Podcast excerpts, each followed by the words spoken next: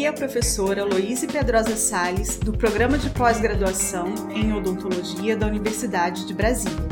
Bem-vindos ao sexto episódio do podcast do Journal Club and Progress Report.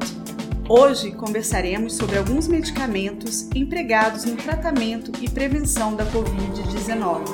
E temos uma convidada especial que irá compartilhar sua experiência na linha de frente no Hospital das Forças Armadas HFA. O Journal Club é uma atividade voluntária e extracurricular do curso de odontologia da UNB, onde discutimos artigos científicos e estratégias em pesquisa. Nossa universidade desempenha um papel social extremamente importante no centro do país. Recebe alunos de vários estados do Brasil e está inserida no Sistema Único de Saúde. Nosso hospital universitário é também uma das referências no tratamento de pacientes com Covid-19. Excepcionalmente, desde março, o Journal Club vem sendo realizado em videoconferências para discussão de temas relacionados à Covid-19. É mais uma forma de interação entre a universidade pública e a comunidade. Bem-vinda, doutora Ana Lívia Gomes Cornélio. A doutora Ana Lívia é professora de endodontia e clínica integrada da Uniceplac e endodontista do Hospital das Forças Armadas, HFA, como primeiro tenente do Exército Brasileiro. Convido também nossa aluna do curso de graduação em odontologia e estudante de iniciação científica na área de análise de componentes salivares, Joana Rodrigues, para fazer as entrevistas. Bem-vinda, Joana, a palavra é sua. Obrigada, professora Luiz, e obrigada, doutora Ana Lívia. É um enorme prazer recebê-la hoje no nosso sexto podcast. O Hospital das Forças Armadas foi o primeiro a ser preparado para receber os pacientes com Covid-19, quando foram repatriados brasileiros que estavam na China em fevereiro, na Operação Regresso à Pátria Amada Brasil. Doutora Ana Lívia, você poderia nos contar como o Hospital das Forças Armadas se preparou para receber os pacientes com Covid-19? Como está a estrutura e protocolo de atendimentos a esses pacientes no HFA? Professora doutora Loise Sales, Joana, primeiramente eu gostaria de agradecer o convite e dizer que para mim é uma honra estar aqui participando desse podcast do Journal Club, onde eu já venho acompanhando essa atividade desde o início, não só pelos convidados de altíssimo nível, como também o, pelo conteúdo, que ele é todo embasado na literatura e assim sendo de grande valia tanto para a população quanto para nós da área de saúde. Então, respondendo à primeira pergunta, o HFA, desde o início da pandemia, se preocupou em receber todos os usuários de forma segura e organizada, já que é, essa, essa instituição, sendo hospital, nunca para. E falando da odontoclínica em si, que é a odontologia do HFA, nós nos dividimos em dois grupos. Um grupo ficou na urgência, emergência propriamente dita, priorizando os atendimentos a quatro mãos e continuando também com os plantões noturnos de sobreaviso. Então, lá tem dentistas 24 horas disponíveis né, para esse tipo de atendimento e nossas agendas, isto é, os tratamentos eletivos, eles foram imediatamente desmarcados. Já o segundo grupo, o qual eu fiz parte, o qual eu fiquei, fui inserida, tivemos um treinamento específico, um treinamento teórico, sobre tudo que sabiam até então da, sobre a Covid-19, né, a doença, o vírus até o momento. Nos deram informações, então, de sinais e sintomas é, da evolução da doença e como iríamos proceder, então, frente a esta nova fase que estaríamos prestes a iniciar. Também tivemos treinamento com as enfermeiras do HFA para estar atuando no PAN, que é o pronto atendimento médico, auxiliando estes profissionais. O hospital também montou tendas na área externa do PAN, onde recebem esses pacientes então que procuram o hospital com sintomas respiratórios, justamente para que esses pacientes não entrem em contato com a outra classe de pacientes que também procuram o, a emergência médica, o PAN, com os demais sintomas e urgências. E é nesse segundo local que nós estamos auxiliando e prestando o serviço. E esses pacientes, mesmo sem sintomas respiratórios, eles também passam por uma criteriosa avaliação, verificando sinais e sintomas como temperatura corporal, saturação de oxigênio, pressão arterial e uma triagem detalhada. Assim, auxiliamos nessa classificação de risco dos pacientes e, consequentemente, no fluxo do atendimento. Agora, respondendo o segundo questionamento em relação aos protocolos de tratamento, em casos leves, além da coleta do exame né, para RT-PCR e instruções da, de, de uso da máscara e o isolamento domiciliar, que recomendamos os 14 dias, o hospital recomenda o uso dos analgésicos e dos antitérmicos. Também repouso, uma alimentação adequada, são reforçadas as medidas de higiene das mãos e outro item que eu acho bastante interessante é a orientação quanto aos sintomas de alarme. O que, que seriam esses sintomas de alarme? Por exemplo, a persistência de febre ou tosse, a taquicardia, a dispneia, que é a falta de ar, também alteração do nível de consciência. Então, os pacientes que já detectaram positivo para o Covid-19 e não tiveram a indicação de internação hospitalar, o hospital segue com o telemonitoramento, né, a telemedicina, pela equipe remota do HFA. E aí sim, esses, essa equipe sinaliza para o paciente que a qualquer momento, a presença de qualquer um desses sinais de alerta, esse paciente é orientado a retornar no hospital e ser atendido como uma reavaliação de urgência. Já nos casos moderados, é, além de todas as instruções que eu já citei né, agora para os casos leves, o paciente é avaliado quanto à necessidade do antimicrobiano, principalmente se suspeita, se esse paciente, né, o médico suspeita de pneumonia bacteriana. Nesses casos, então, é recomendado a amoxicilina 500mg, mais o clavulanato 125mg de 8 em 8 horas, via oral por 7 dias, e também a azitromicina 500mg via oral, uma vez ao dia, por 5 dias. E os casos avançados, né, aqueles casos mais graves, seguem os protocolos da UTI, que é a unidade de terapia intensiva do HFA, onde, além de tudo já citado agora anteriormente, basicamente eles adotam o uso de anticoagulantes corticoides e antibióticos, como a gente tem visto aí que tem sido muito discutido entre os médicos, ah, nas lives e nos grupos profissionais. E por último, agora nessa primeira pergunta, em relação ao uso de, dos vermífugos e também do uso de cloroquina e hidroxicloroquina, que a gente tem visto aí muitos comentários, muito, muita discussão, Caso o médico do HFA opte por prescrever algum desses medicamentos, o paciente ou o seu responsável legal, ele deverá assinar um termo de consentimento esclarecido que está disponível no HFA, na intranet do HFA, e para os casos que opte por esse uso, sugere-se também consultar a nota informativa que o Ministério da Saúde preconizou, por quê? Porque além das considerações de segurança, como a realização de ECG, função renal e hepática, antes do início do tratamento e também durante toda a internação, deve isso tudo deve sempre ter um acompanhamento médico, tá? Professora Luíse, você estudou sobre o vírus COVID-2, estreou podcast sobre as mutações e características moleculares do vírus. E a professora Ana Lívia comentou agora sobre a possibilidade de indicação de hidroxicloroquina, Diante da leitura que você fez dos artigos científicos sobre hidroxicloroquina e da ivermectina, qual a sua opinião sobre o potencial desses medicamentos no combate à Covid-19? Muitos contradizem o estudo da ivermectina, devido ao fato de ter sido realizado em cultura de células, uma metodologia que você utiliza muito nas suas pesquisas. Poderia comentar mais sobre esse estudo?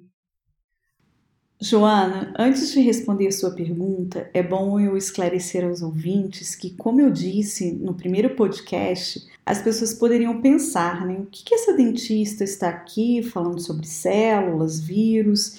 Eu desenvolvo pesquisas com cultura de células desde o ano de 1999, 2000 e eu gosto muito porque é um sistema padronizado para investigar respostas celulares em especial respostas celulares a medicamentos e materiais odontológicos, que é a nossa área de interesse. Por exemplo, eu posso testar o MTA, que é um medicamento amplamente utilizado em odontologia, em cultura de células de osteoblastos humanos estabelecer curva de dose e resposta desse medicamento, a curva de morte celular para identificar toxicidade, né? Qual é a dose segura, qual é a dose letal para esse tipo de célula e evidenciar que na dose segura ideal esse medicamento leva as células à mineralização e na dose letal leva morte celular por necrose devido a um alto pH. Transportando esses resultados para a clínica, o que, que isso significa? Significa que se eu utilizar diretamente sobre células da polpa dentária, por exemplo, pode levar à necrose superficial, mas utilizado o MTA como um plug apical, ele pode ser perfeito. Por quê? Porque ele vai promover um ambiente básico e rico em íons cálcio que osteoblastos na região periapical vão amar e induzir assim o reparo. Então, o que eu quero dizer com isso? É preciso ter uma visão crítica dos resultados em cultura de células e a, e a partir deles, assim, ter os primeiros insights das indicações e contraindicações é, dos medicamentos ou do material que foi avaliado. Voltando agora para o SARS-CoV-2 e a Covid-19, os primeiros estudos avaliando hidroxicloroquina ou cloroquina e ivermectina foram em cultura de células. E é esse mesmo o protocolo, viu? Primeiro vem os estudos in vitro, cultura de células, depois os estudos em modelos animais, depois os estudos pilotos em seres humanos, com um pequeno número de indivíduos, depois as pesquisas clínicas randomizadas de fase 1, que são de safety, estudos para determinar efeitos colaterais, depois as pesquisas clínicas fase 2, fase 3, que são de eficácia e eficiência dos medicamentos, e fase 4, que é uma fase confirmatória quando são aprovados para uso humano comercialmente. Isso tudo pode demorar mais de 10 anos de pesquisa. Simplesmente não temos esse tempo para a pandemia de Covid-19. Talvez seja uma benção ter medicamentos em uso há mais de 50 anos com potencial efeito contra o SARS-CoV-2. E mais uma vez, pulando etapas para pesquisas clínicas randomizadas de fase 2, bem executadas, com todos os rigores, poderiam levar mais de dois anos. Então, nos atemos aos estudos em cultura de células e estudos pilotos para a Covid-19. O estudo com cultura de células com a hidroxicloroquina, publicado no Virology Journal, demonstrou que esse medicamento teve um forte efeito contra o SARS-CoV-2 in vitro, tanto antes da exposição das células ao vírus, quanto após a absorção dos vírus a essas células. Esse trabalho sugere que o medicamento tem efeito tanto profilático quanto no tratamento. Isto está escrito no artigo, tá? O trabalho foi realizado em cultura de células epiteliais de rins de macaco chamada de células vero e sugere que, além da hidroxicloroquina agir na entrada do vírus na célula, impedindo a formação da vesícula que transporta o material genético do vírus para o interior do citoplasma, o medicamento também inibe a glicosilação terminal do receptor ACE2, que é a enzima conversora da angiotensina 2 ou ECA2. Ou seja, também afetaria o processo infeccioso, prejudicando a ligação do SARS-CoV-2 nas células. Basicamente, a hidroxicloroquina ela entra nas células, se torna protonada e concentra em organelas de baixo pH, como vesículas do complexo de Golgi, endossomos, lisossomos, que o vírus precisa para internalizar no citoplasma como um primeiro evento do processo infeccioso. A ivermectina, por sua vez, age por outros mecanismos. Ela atua impedindo o transporte de outras proteínas para o núcleo das células. O SARS-CoV-2 ele parece depender de proteínas importinas alfa-beta 1 para o movimento núcleo citoplasmático das proteínas virais. Basicamente, a ivermectina impediria então a produção de novos vírus por inibir essas importinas, né? por inibir esse mecanismo que o vírus é, utiliza das importinas. O estudo da ivermectina também foi desenvolvido em cultura de células vero, só que por pesquisadores australianos. Neste estudo, a adição de 5 micromolar de ivermectina reduziu 93% da carga viral no sobrenadante da cultura em 24 horas de exposição ao medicamento. E reduziu em 99% a carga viral é, do SARS-CoV-2 nas células vero. E após 48 horas de exposição à ivermectina, a redução da carga viral foi completa. E os pesquisadores relatam que nenhuma toxicidade celular foi observada neste estudo para a ivermectina nas doses testadas. A ivermectina, Joana, ela tem aprovação pela FDA para uso contra parasitas de uma forma segura. Uma curiosidade bem interessante é que os pesquisadores que descobriram o efeito benéfico da ivermectina contra os parasitas da oncocercose e filariose receberam o Prêmio Nobel de Fisiologia e Medicina em 2015, o Murray Campbell. Muito interessante também, na minha opinião, é que todos os estudos em cultura de células parecem ter se reproduzido nos seres humanos. Por exemplo, a identificação de que o vírus se liga à proteína ACE2 como receptor foi em cultura de células também. Outro estudo, publicado na Cell Research, mostra que a hidroxicloroquina teve efeito ideal quando na fase de entrada do SARS-CoV-2 nas células, ou seja, fase inicial. Na fase pós-entrada, esse efeito já decaiu. Coincidentemente ou não, a utilização da hidroxicloroquina em pacientes em fases mais avançadas da COVID-19 não foi eficaz. Por quê?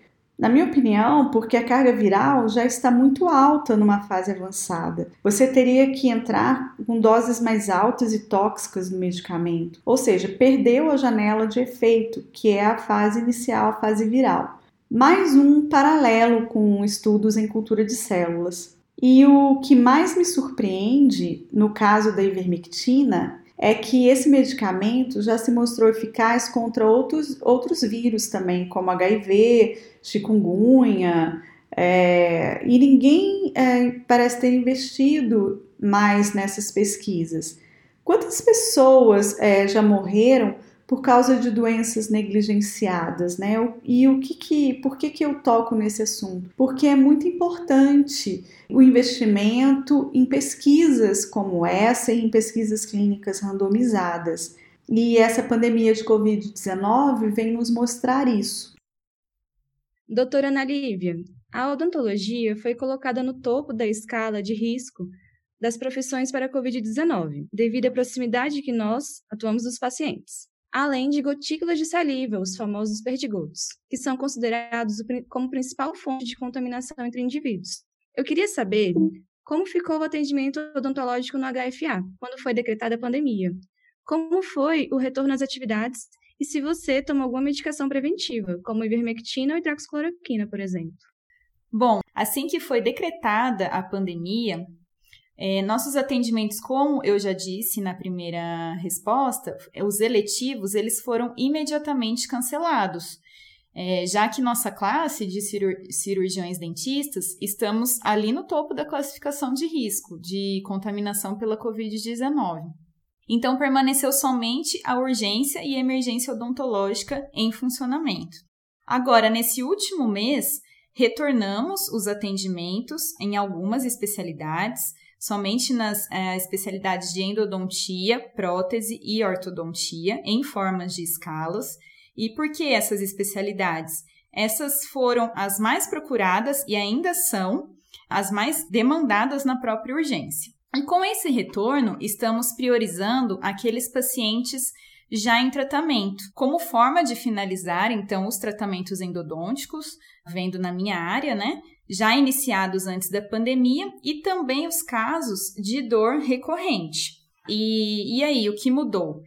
Uma das mudanças foi que nós estamos atendendo agora em número reduzido, tá? Em aproximadamente 50% da capacidade, sempre de forma agendada esses pacientes. O que, que eu quero dizer com isso? Nós atendemos agora dois pacientes por turno, que antes eram quatro, para a especialidade de endodontia.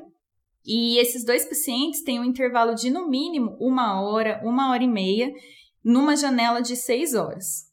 Então, antes de falar assim, do atendimento no consultório propriamente dito, a nossa equipe, é importante dizer também que a nossa equipe da odontoclínica realiza um teleatendimento dias antes da consulta desses pacientes, realizando todas as perguntas e questionamentos que o Ministério da Saúde preconizou.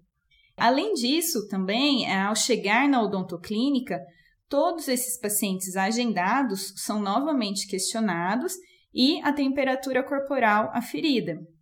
Então, eu vejo assim que, mesmo com a quantidade de vírus de Covid-19 confirmados na capital, nós estamos nos sentidos mais, sentindo mais preparados, pois já temos disponíveis né, trabalhos, artigos, pesquisas relevantes sobre como proceder frente a, a esses atendimentos.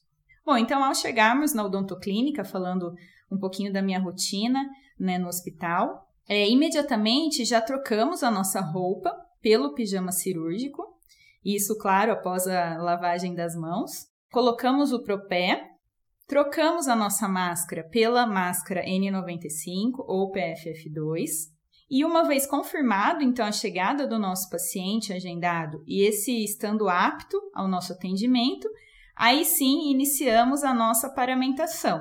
Eu falo nossa porque é minha e da minha auxiliar naquele dia de atendimento já dentro do consultório.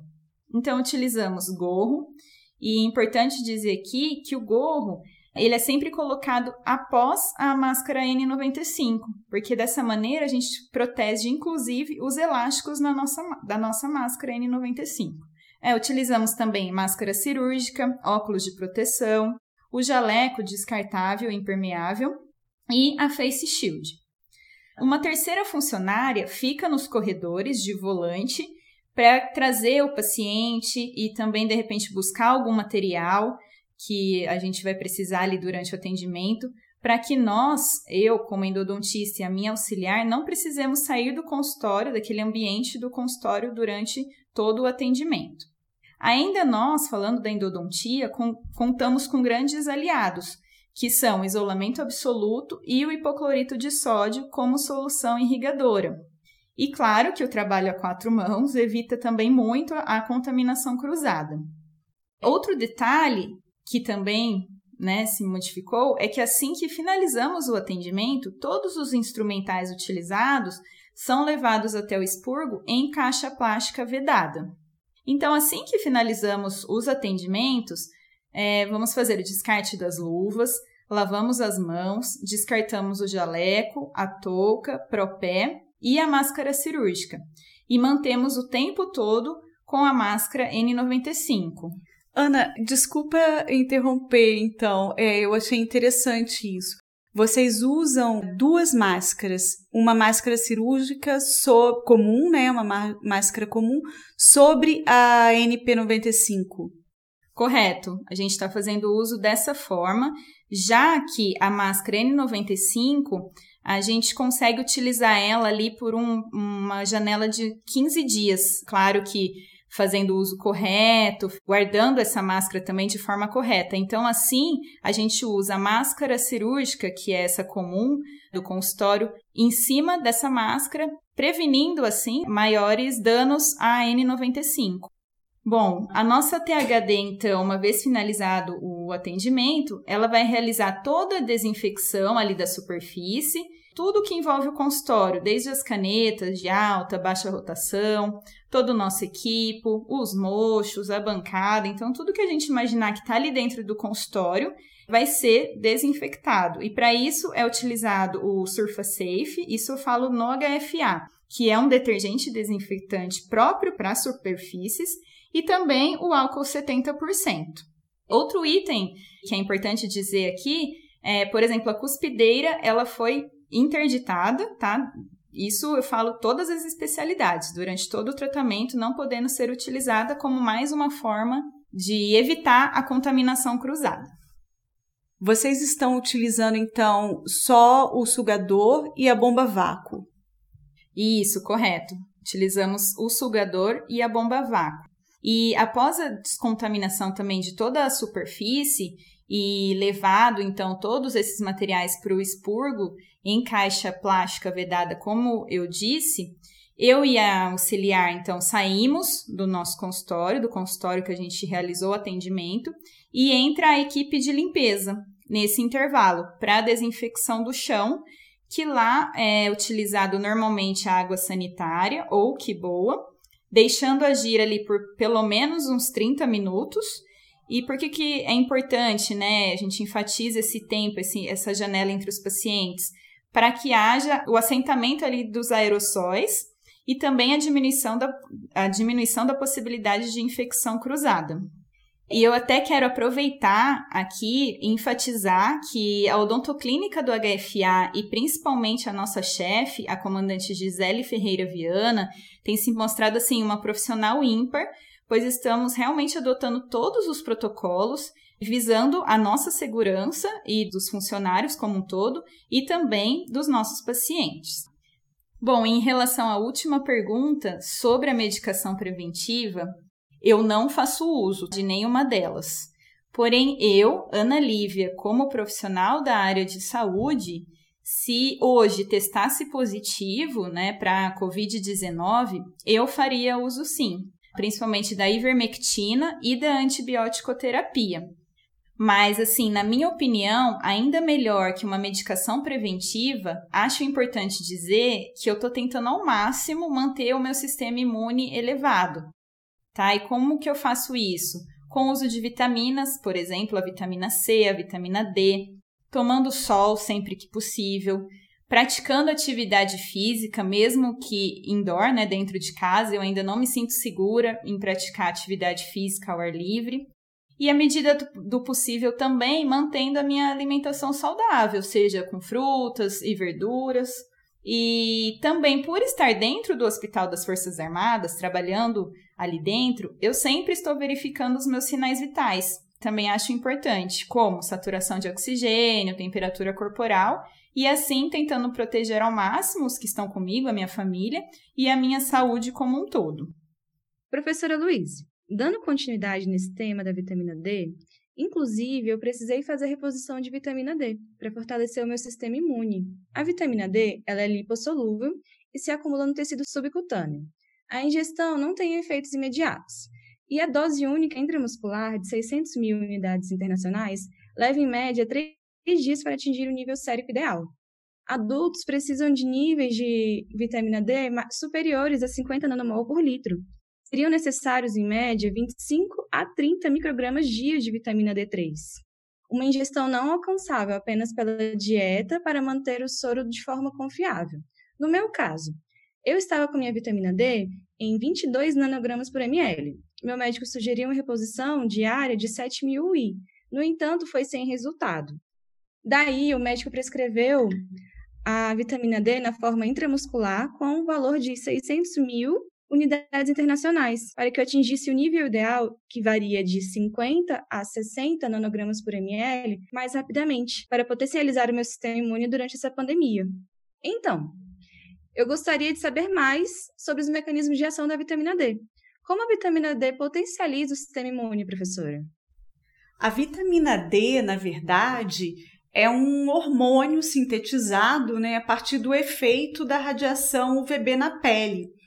A deficiência de vitamina D, Joana, está muito comum em todo o mundo, por mudanças de hábitos das pessoas, falta de exposição ao sol, falta de atividades físicas ao ar livre, como a doutora Nelívia comentou, disfunções hepáticas e renais, também variação dos próprios genes envolvidos na via metabólica da vitamina D. As células do sistema imune expressam o receptor da vitamina D, ela é um modulador do sistema imunológico. Por exemplo, monócitos, neutrófilos, plaquetas, macrófagos, que são aquelas células de fagocitose, células dendríticas, todas essas células da imunidade inata e linfócitos T, que são as células da imunidade adaptativa, expressam o receptor de vitamina D. Acredita-se que a expressão desses receptores da vitamina D em linfócitos T, por exemplo, seja relevante para o desenvolvimento de células natural killer e CD8. Então, realmente parece haver uma associação entre infecção por Covid-19, injúrias imunológicas severas aos pulmões e superativação de células T com aumento dos níveis de TH17 e citotoxicidade de células T CD8 positivas em pacientes mais severos. Estudos têm demonstrado que a vitamina D é capaz de reduzir os níveis de produção e ou expressão dessas citocinas inflamatórias, como IL-2, TNF-alfa e interferon gama em células T. Olha que interessante. Recentemente, um estudo por simulação computadorizada demonstrou que o CD26, é, enzima dipeptidilpeptidase 4 humana, pode interagir com o domínio S1 da proteína S do vírus COV2, como um importante fator de virulência na infecção por Covid-19 e pior desfecho para pacientes diabéticos. Como foi um estudo por simulação computadorizada, essa é uma hipótese que acredito está sendo testada. E uma pesquisa clínica randomizada do tipo duplo cego, controlada por placebo, publicada no Journal Plus One em 2017, envolvendo pacientes infectados pelo vírus da hepatite C, demonstrou que após a suplementação dos pacientes com vitamina D, a expressão do CD26 reduziu significativamente. Interessante, né? Ou seja, essas moléculas, interferon gama, CD26, interleucinas, podem ser alvos terapêuticos no tratamento da Covid-19 e também de prognósticos. Com certeza, né, essas são hipóteses. É, o que, que eu quero dizer? É que a suplementação com vitamina D pode sim ser interessante na prevenção de Covid-19 para fortalecer o sistema imune. Lembrando que, em casos suspeitos de infecção por SARS-CoV-2, nós devemos procurar orientação e acompanhamento médico para o uso dos medicamentos. Joana, eu gostaria de encerrar então o nosso podcast te agradecendo por representar brilhantemente nossos jovens estudantes da UNB, do curso de odontologia, a doutora Ana Lívia, por compartilhar a sua vivência e o exemplo de um hospital que pode ser considerado modelo. Estamos vivendo um momento que exige a união de todos no combate ao vírus SARS-CoV-2 nessa guerra biológica. Agradeço também às Forças Armadas Brasileiras pela sua entrevista, doutora Ana e por espelhar a oportunidade de emprego para nossos jovens estudantes dos cursos de saúde. Obrigada por suas participações em mais um podcast da série Journal Club and Progress Report conectando nossa comunidade acadêmica com a população. Agradeço também aos ouvintes. Até o próximo podcast sobre o impacto da Covid-19 na odontologia.